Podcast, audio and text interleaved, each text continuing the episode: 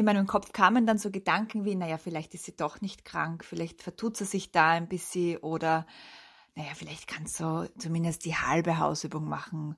Ja, wir können ja nicht morgen in die Schule, ich kann sie ja morgen nicht in die Schule schicken ohne Hausübung. Und bam, bam, bam, bam, bam, der ganze Film, der ganze kollektive Film, der bei so vielen Eltern abbrennt, lief auch bei mir ab, obwohl ich am selben Tag darüber eine ganz andere Meinung vertreten habe.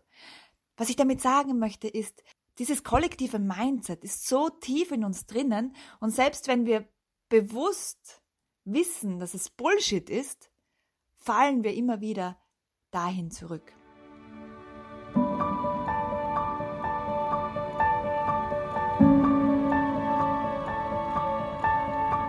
Herzlich willkommen zum Podcast Hüterin der Kindheit. Dein Kanal für das staunende Kind in dir.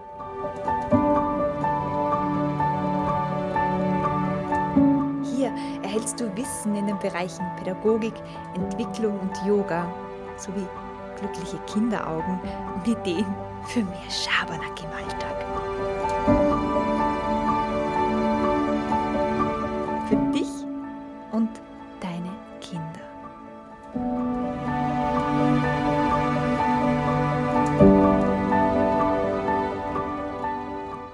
Halli, hallo und herzlich willkommen zur neuen Episode im Podcast Hüterin der Kindheit. So schön, dass du wieder eingeschalten hast für dieses so, so wichtige Thema.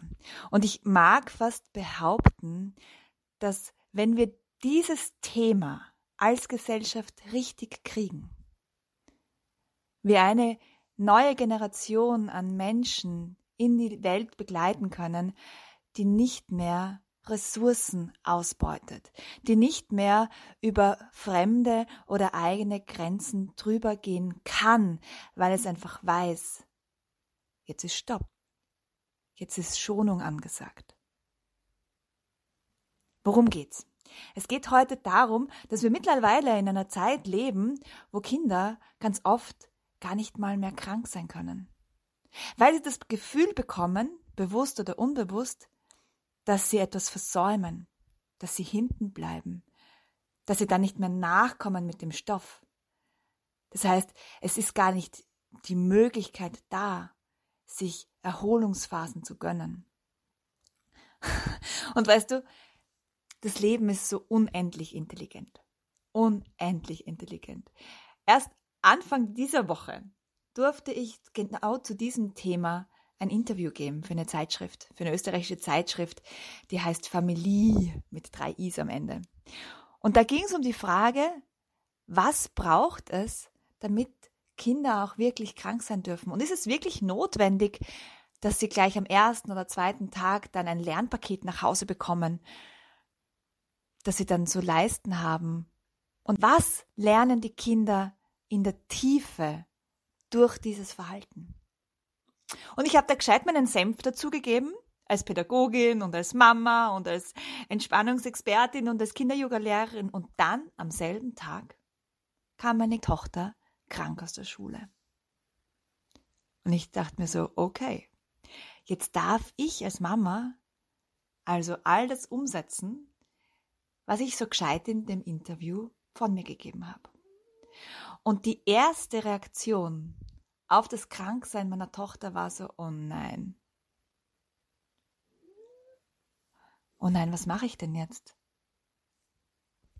In meinem Kopf kamen dann so Gedanken wie, naja, vielleicht ist sie doch nicht krank, vielleicht vertut sie sich da ein bisschen oder naja, vielleicht kannst du zumindest die halbe Hausübung machen. Ich kann sie ja morgen nicht in die Schule schicken ohne Hausübung. Und bam, bam, bam, bam, bam, der ganze Film der ganze kollektive Film, der bei so vielen Eltern abbrennt, lief auch bei mir ab, obwohl ich am selben Tag darüber eine ganz andere Meinung vertreten habe. Was ich damit sagen möchte, ist, dieses kollektive Mindset ist so tief in uns drinnen und selbst wenn wir bewusst wissen, dass es Bullshit ist, fallen wir immer wieder dahin zurück. Das bedeutet für mich, dass mein Learning aus der ganzen Sache war, dass ich schaue, was ist meine Erstreaktion und dieser Erstreaktion nicht immer Glauben schenke. Und was noch hilft, ist Wissen. Und dieses Wissen möchte ich dir heute mitgeben. Denn es hilft. Es hilft mit diesem Wissen dann auf Pädagoginnen zuzugehen, die ja eigentlich auch nur das Beste für die Kinder haben wollen. Und mit diesem Wissen dann wirklich Verbündete der Kinder und Verbündete des Lebens, Verbündete liebevollen Wachstums, natürlichen Wachstums sein kann, können. Ja? Das klingt doch cool, oder? Weißt du eigentlich, wie Gehirne wirklich lernen? Hm? Gehirne lernen mit zwei Faktoren. Mit Anspannung und mit Entspannung. Das ist das, was wir im körperlichen Yoga, im Hatha-Yoga machen. Da gibt es zuerst eine anstrengende Position und danach eine entspannende Position. Anspannung, Entspannung. Das ist zum Beispiel etwas, was meine Kinder-Yoga-Ausbildungsteilnehmerinnen total intus haben und lernen. Wie kann ich eine Kinder-Yoga-Stunde so aufbauen, dass sowohl die Anspannung als auch die Entspannung wirken, wirken können. Gut, das heißt, es braucht Anspannung und Entspannung. Kein Gehirn dieser Welt kann lernen durch Druck, durch ständigen Druck. Wir brauchen die Regenerationsphasen. Und vielleicht kennst du meine zwei Assistenten, den Drachi und den Fauli. Und der Drachi steht für diese Anspannung. Der Fauli steht für die Entspannung. Und erst im Fauli-Modus können wir Dinge verdauen. Und das meine ich wirklich wörtlich. Wir können unser Essen verdauen und wir können auch Lerninhalte verdauen. Und was gibt's? Wann, wann, wann brauchen wir mehr Regeneration, als wenn wir krank sind? Das bedeutet, dass wir sowieso nicht lernen können und dass dieses Lernen oder diese Hausübungen, die wir machen im Krankheitszustand, total kontraproduktiv sind. Weil zum einen können wir uns dann nicht richtig entspannen, nicht richtig erholen, wir haben noch Druck, wir bekommen das Gefühl, nicht gut zu sein, nicht gut genug zu sein, wir bekommen das Gefühl, hey, wir bleiben hinten, das versetzt uns in Stress, ob bewusst oder unbewusst, und wir kriegen nicht die Erholung, die wir wollen, die wir brauchen. Ein Gehirn lernt nur durch Begeisterung und durch Freude. Und wenn wir müde sind, krank sind, vielleicht Kopfweh haben, Halsschmerzen haben, na, bau dann mal Freude auf für den deutschen Aufsatz. Mach das mal. Das heißt, das ist eine irrsinnige, ein irrsinniger Kraftakt und nicht nur von den Kindern, oft auch von den Eltern. Und das, was sie wirklich lernen, ist fatal, denn sie lernen, oh mein Gott, selbst mit sieben Jahren, mit zehn Jahren kann ich schon hinten bleiben. Oh mein Gott, ich kann es mir gar nicht leisten, mal alle Viere von mir zu strecken. Denn ich bleib dann hinten. Stress, Stress, Stress. Das heißt, wir erziehen uns eine Gesellschaft von Burnout-Kindern, eine Burnout-Generation. Und wollen wir das? Ich glaube nicht, dass es Eltern oder auch Pädagoginnen böse meinen. Nein, aber wir sind halt auch schon in diesem kollektiven Denken drinnen, dass es um, dass es darum geht, möglichst schnell, möglichst viel äh, Inhalt zu vermitteln und möglichst im Gleichschritt. Und auch das, diese Idee basiert auf einer Stressreaktion von uns Erwachsenen. Denn wenn wir da reinspüren, dann ist es Angst. Es ist die Angst. Oh Gott, ein Nichtvertrauen in die Intelligenz des Lebens. Oh Gott, was ist, wenn dieses Kind jetzt eine Woche krank ist? Dann versäumt es ja Lerninhalte XYZ. Das heißt, da liegt ein Misstrauen dem Leben und dem Wachstum des Lebens darunter und eine Angst. Und diese Qualitäten sind Qualitäten von Drachi, von Stress. Und im Stress haben wir einen Tunnelblick. Das heißt, vor allem, wenn wir das Gefühl haben, oh mein Gott, es geht sich nicht aus, oh mein Gott, ich komme nicht hinterher, oh mein Gott, vor allem dann sollten wir uns entspannen, in den Wald gehen, uns hinlegen, mit unseren Kindern kuscheln. Vor allem dann, wenn uns unser Mind einredet, oh mein Gott, es geht sich nicht aus, sollten wir uns hinlegen und mal nichts tun. Weil erst durch Entspannung und Regeneration, erst dann bekommen wir wieder Zugang zu unserer Kreativität, zu unserer inneren Stimme, zu unserer Empathie. Unser Immunsystem läuft wieder an, das heißt, äh, wir werden weniger krank, wir können uns schneller erholen.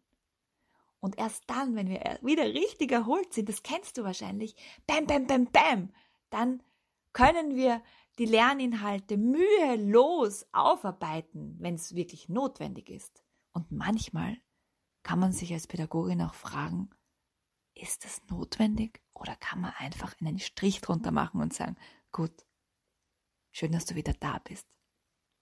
Was wäre, wenn wir im 21. Jahrhundert ein Erziehungs- und ein Schulsystem hätten, wo jeder Mensch, ob klein oder groß, im eigenen Tempo, nach den eigenen Bedürfnissen und Vorlieben und Motivatoren lernen und arbeiten könnte. Und das ist nicht Rocket Science. Ich meine, das gibt es seit 100 Jahren. Dieses Wissen ist da. Aber es braucht, glaube ich, wirklich ein Umdenken in unserer Gesellschaft und weiter auch im Bildungssystem. Dass es möglich ist, Formen und Methoden des offenen Lernens einzubauen, sodass es vollkommen okay ist, wenn mal ein Kind eine Woche lang fehlt. Oder selbst wenn es in der Schule ist, mal eine Woche einfach aus dem Fenster schaut. Und die Muse zu sich sprechen lässt. Es ist ja nicht so, dass die Kinder dann nichts machen, wenn sie aus dem Fenster schauen. Sondern sie lassen sich vom Leben küssen, befruchten. Was wäre das für eine Welt, wenn wir der Intelligenz des Lebens in uns und in unseren Kindern vollständig vertrauen würden. Dass sie aus sich heraus wachsen und lernen. Und dass wir uns alle miteinander etwas mehr entspannen können. Und jetzt mag ich dir eine Bitte mitgeben. Mit diesem Wissen in der Hand Entspann dich bitte das nächste Mal, wenn deine Kinder krank sind. Ob es jetzt deine Kinder sind, die du in der Schule oder im Kindergarten betreust oder deine eigenen Kinder.